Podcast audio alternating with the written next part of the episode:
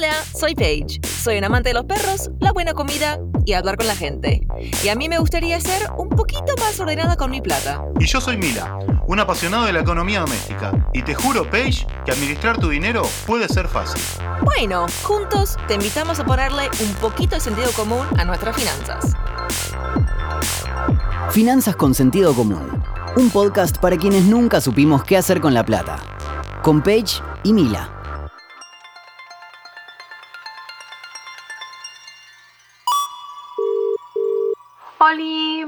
Paige, ¿cómo están?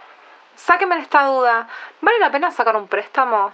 Quiero cambiar la tele de casa, pero no me alcanza con lo que ahorré. Y tengo miedo de pedir plata en un banco y que me caguen. ¿Qué me recomiendan? En Argentina siempre te dicen, endeudate en pesos a tasa fija. Vos decís, ¿qué es eso?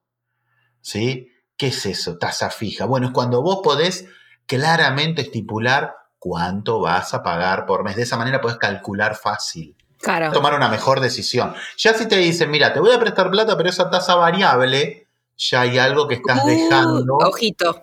Claro. Pero ¿cuáles son las cuáles son las cosas como las red flags que un principiante o un alguien que nunca sacó un préstamo debería tener en cuenta al momento de, de averiguar? Como cuáles son las cosas que te dicen "Mm, mejor no por ahí.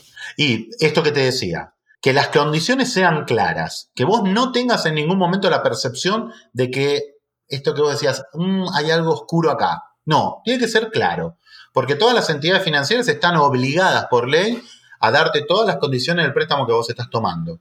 Vos no tenés que tener ninguna duda. ¿Sí? Eso es la primera recomendación que te doy, que sea claro. Segundo, que estén todos los datos, tanto de tasa como de costo financiero total. ¿Sí? Porque eso te puede hacer definir. Yo te digo, bueno, te presto eh, en cuotas de mil pesos y el banco de al lado te presta en cuotas de mil cien. Vos decís, me ahorro un 10%. No, pero el que te cobra mil te termina cobrando una, una mensualidad por tu paquete de 300. Ah. Y ahí perdiste. Como dice Gilda. Esto es algo importante. Claro. Me, me- me quedé con. Ay, me vino la imagen de Gisela. Entonces, eso, punto número uno. Punto número dos, también importante, es saber si lo podés precancelar. Ok. ¿sí? ¿Por qué es importante esto? Porque vos te sacás el préstamo de encima cuando vos querés. Supone que eh, los que trabajan en relación de dependencia es importante cobrar el aguinaldo. ¿Sí? Entonces, tenés un ingreso extra fuera de lo habitual. Entonces vos decís, bueno, lo voy a aplicar a cancelar mi préstamo. ¿Me explico? Ok. Sí, ahí me perdí un poquito, perdón. Bien. Me distraje pensando en un perro. un perro con Gilda. No, contame. Va de nuevo. Vos agarrás y tenés la posibilidad de tener un dinero extra y decís, lo quiero aplicar para sacarme este préstamo de encima lo antes posible. Claro. ¿Mm? Entonces, si el préstamo es precancelable, te tienen que indicar eso. Y te tienen que indicar, a veces te cobran una pequeña penalidad, Ajá. pero lo que, lo que tiene de bueno, y esto sí es un dato importante, es que cuando vos precancelás un préstamo, pagás solamente el capital que te prestaron. Ah, que no, no, no, no, sos responsable por el valor total. no pagas intereses. No deberías pagar intereses. ¿Me explico? Si te prestaron 10 mil y vos vas con mil de adelantados, vas a deber 9. Claro. ¿Me siguen? Sí. Porque, como te dije antes, el interés siempre es en función del tiempo. Ok. A veces también es importante que si la tasa es muy baja, no conviene precancelarlo, porque ganás. Claro, como que es como una inversión, digamos, entre comillas, como que te conviene mantenerte por el tema eso de ganarle la inflación. Sí, te conviene por un montón de aspectos. Muchas veces hasta contablemente, porque tenés una en tu, en tu declaración de impuestos vas a tener una deuda, entonces eso va a, a disminuir lo- si te corresponde pagar algo. Pero muchas veces no te conviene cancelarlo porque es una línea de crédito conveniente. Pare- Parece una, una- una cosa así muy repetitiva, pero es así. Vos te encontrás con la situación de que decís, no, pará, me conviene seguir sosteniendo este préstamo porque la cuota que yo estoy pagando dentro de un tiempo, el esfuerzo que va a necesitar ese pago va a ser mucho menor. Y ahí es donde te juega a favor la inflación. Epa. Parece medio un chino, pero es así. ¿Por qué? Porque si vos sacaste, siguiendo el ejemplo de la zapatilla, a vos te la financiaron al 18%, vos estás ganando esa cuota que vos pagás todos los meses, hoy te cuesta un esfuerzo que dentro de un año va a ser probablemente un 30% menos. Es que un peso hoy no es lo mismo que un peso de mañana. al gran pueblo argentino. Salud.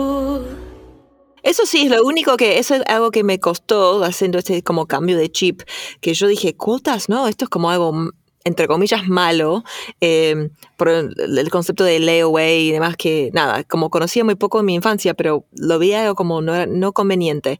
Y ahora me doy cuenta que siempre conviene, si podés, poder pagarlo en cuotas, porque bueno, la heladera, si son cuotas fijas, y sí, sí, 10 mil pesos hoy va a ser muchísimo menos en un año. Entonces, como que de amigarte un poco con esas cosas y, saber cuándo realmente eh, hay que priorizar la cuotificación. Por eso te- yo te decía al principio, la, la financiación o los préstamos no son el enemigo, ¿eh? Para nada. ¿Sí? Para nada.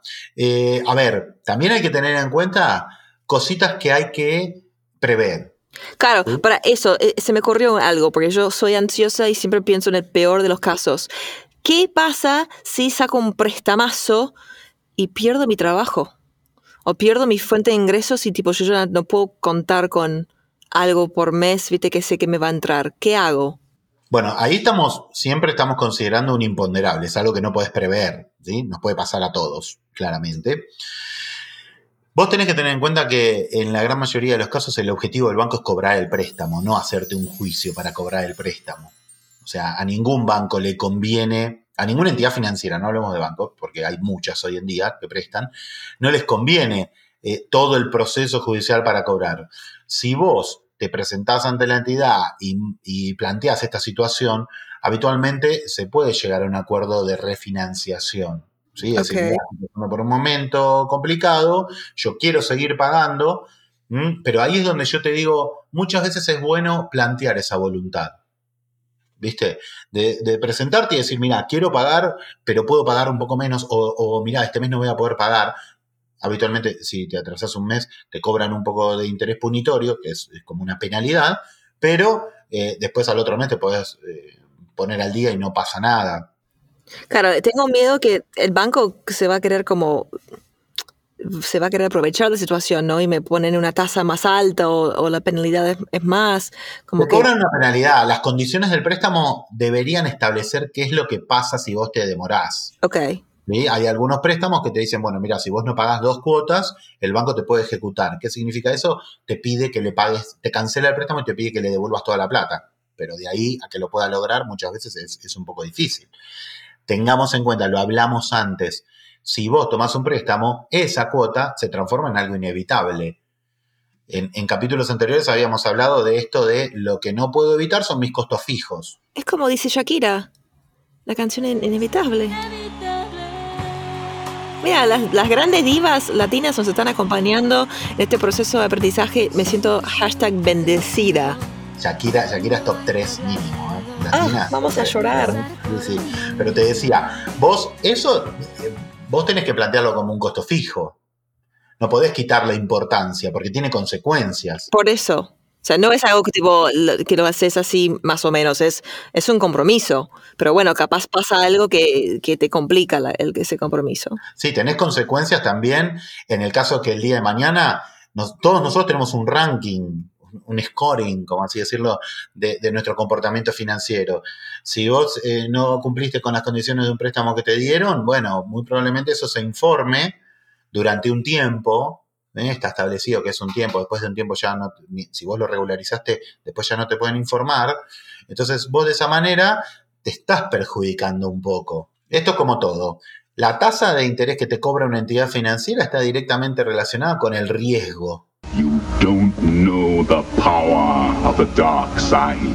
Si vos sos un cliente de buenos ingresos, si sos un cliente que paga siempre, si sos un cliente que tiene buenos productos, es muy probable que produ- tu préstamo sea más barato Claro. que el préstamo de una persona que no tiene antecedentes, que tuvo mora. No, es lógico. Es como cuando te cobran un seguro de auto más caro si tenés una Lamborghini roja, porque es como, en teoría es un auto que manejas con más riesgo porque va más rápido, como está ahí toda una cosa ahí detrás. Y para, y, pero ¿qué pasa si yo, esto- como soy un joven adulto y estoy recién empezando a formar y, y- y construir mi reputación financiera? eh, y eso me da como un poco de miedo porque digo, pero pará, no sé, no sé si tengo suficiente como para que me evalúen o qué pasa si mi primer préstamo lo, lo pifio. O sea, como vos dijiste que se puede eh, revertir esa situación o, o mejorar esa mala calificación, digamos, pero bueno, ¿cuánto tiempo lleva? O nada, básicamente capaz, tipo, no es el fin del mundo, ¿no? Pero hay que tomarlo en serio. No es terminante. A todo le puede pasar, más en un contexto como el nuestro, que tengas un momento complicado. ¿Sí? Pero esto es, lo que yo te digo. Si vos tenés un momento complicado y vas y lo planteás, habitualmente tenés una posibilidad de solución sin entrar en esta cosa negativa. ¿eh? Eh, se puede. Pero ¿qué pasa? Hay que preverlo. De hecho, también hay mu- muchas veces te ofrecen incluso seguros tipo seguro de desempleo. Bueno, me quedo sin empleo y el seguro cubre mi saldo de deuda y listo. Y no me atraso ni nada. Ah, mira, ok, está bueno eso. Sí, obviamente, eso es, es un costo extra, si pagas un poquito más. También se puede averiguar, también se puede averiguar. Hay muchos, eh, muchas entidades que lo ofrecen y de esa forma te quedas tranquilo. No es que podés dejar de pagar, ¿eh? No, no, no, no nos equivoquemos. No, pero es como un, es un, es una capa más de protección. Pero se puede, se puede y, y es muy habitual. Por eso te digo, hay que tener en cuenta, no, no, no es una mala palabra un préstamo, para nada, para nada. Hay que tener en cuenta cómo, cómo son las condiciones y a partir de ahí, pim, ya está. Claro, ¿y qué pasa cuando vos terminás de pagar? Como que siento que te tienen que ir a tu casa con, con eh, un espumante y unos fuegos artificiales y festejamos que ¡Eh! terminaste el préstamo! Pero no es así, ¿no? Hay algunos préstamos que sí se festejan, ¿eh? Yo te puedo asegurar que si sacaste un préstamo para comprar tu casa, eh, te puedo asegurar que el día que lo terminás de pagar, lo, lo festejás claramente. ¡La puta! ¡Que vale la pena estar vivo! Claro, no, pero no, yo sí, pero digo, el banco, como que no me llama la, persona del banco a decir tipo, Paige, te quiero felicitar porque hoy pagaste la última cuota de esto y ahora te vamos a mandar a tu casa un pony y, no sé, un montón, un pack de, de festejo, tipo cotillón. No es así, ¿no? Lo que probablemente ocurra es que al día siguiente que terminás de pagarlo te llamen para ofrecerte otro. ¡Uh, adicción! Sí, fuiste un buen cliente, bueno, mirá, ahora te vamos a prestar de nuevo y en mejores condiciones. Ay, qué peligro, ¿no? Porque puede ser muy seductor.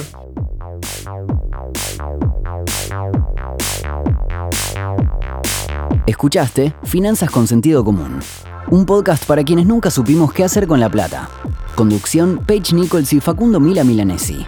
Producción Nicolás Garbars. Producción ejecutiva Tomás Balmaceda. Edición y tratamiento del sonido Caja Mágica Estudio. Conoce más sobre Findis en findis.club.